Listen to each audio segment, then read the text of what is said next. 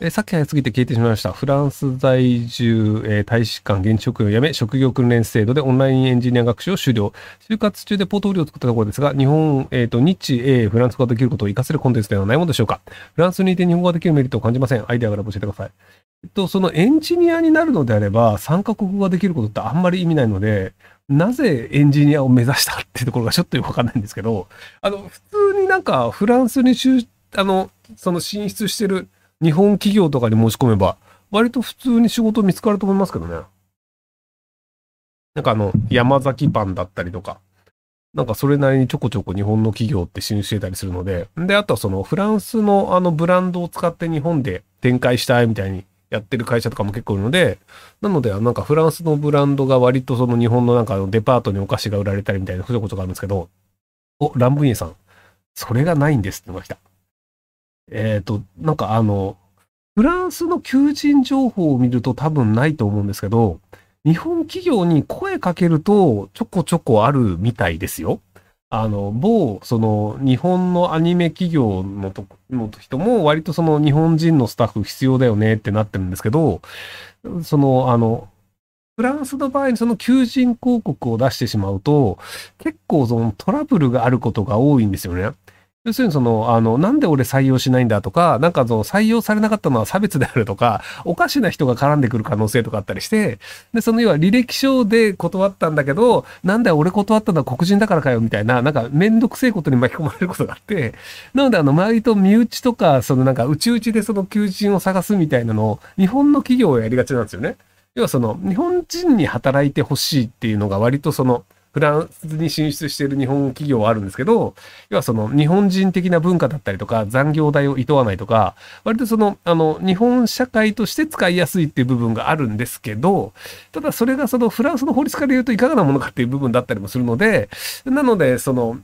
ああんまりそのなんか表立ってそのなんか残業厭わない社員募集とか言えないじゃないですか。で、応募してきた中で、まあいろんなフランス人が応募してきました。で、日本人採用しましたってなると、え、おかしくね？フランス人先採用すべきじゃね？みたいな。フランス人が応募してるにもかかわらず、日本人を採用したっていうのは、そのなんか滞在ビザ出すのはおかしいんじゃねみたいになるトラブルの可能性もあったりするっていうのがあるので、なのであんまり表沙汰にしないでこう求人をやってたりして、あの、うちうちで進めた方がいいみたいなのあると思うので、広告で博すよりは、あの、普通になんか連絡して、あの、こういうことできるんですけど仕事ないですかって言った方が、割と見つかるんじゃないかなと思うんですけど、あと飲食店系とかは全然人足りてないと思いますけど、日本レストラン系とか。えー、障害者手帳を持っている25歳男性です。通信大学に行って社会福祉と大卒を取りに行く予定です。自分は優秀ではないため、障害者年金をもらいながら社会福祉として働くのはベストだと思ってます。何か注意点はありますか？あまあ、全然いいと思いますよ。なので、あの、別にその、障害者年金もらいながら障害者枠で入るっていう方が、実は得かもしれないですけど、要はその、あの、ま、障害者として生活してるので、その社会福祉の人たちとの接点が多いので、その社会福祉っていう仕事があるんだなっていうので多分入りたいと思ってると思うんですけど、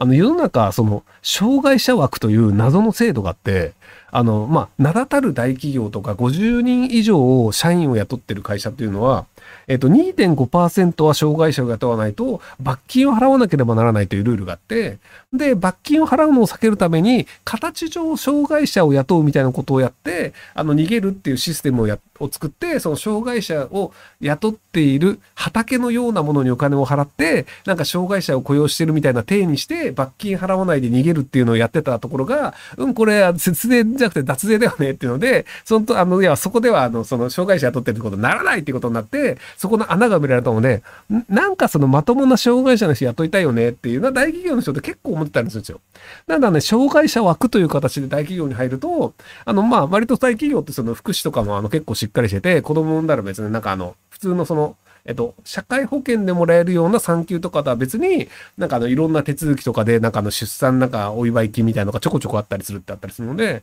なんであの、今の時点で社会福祉って決め打ちをしなくて、大企業の紹介者枠で入るっていうのも、あの、さ、その、まあ、一応試して応募してみるっていうのも、あの、人生経験広がっていいんじゃないかなと思いますけど。えー、オークション等でナンバーズやるとの数字を予想し販売している方はいますが、あれは詐欺だと思いますか？詐欺というよりバカとか情弱から金を巻き上げる行為なので、あの、要はその、必ず当たるとは書いてないし、当たるわけないよねってか、買う方も持ってるので、法律には触れないと思うんですけど、買うバカがいるということを驚いた方がいいと思います。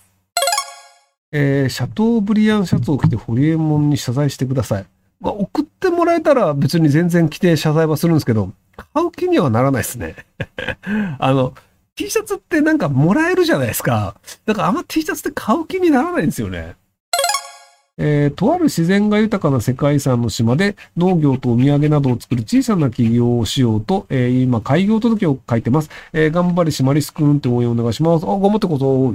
まあでも農業は割と食いっぱぐれがないのと、とある自然豊かな世界遺産の島は屋久島かなっていう気がするので、屋久島は割と観光需要もあったりするのと、あと屋久杉を使ったものとか、あの、なかなか手に入らない素材が使えるので、そういうものを使ってものを作るといいんじゃないかなと思うんですけど、あの、僕が東京でたまに履いている下駄があるんですけど、あれが屋久杉で作られた下駄なんですよ。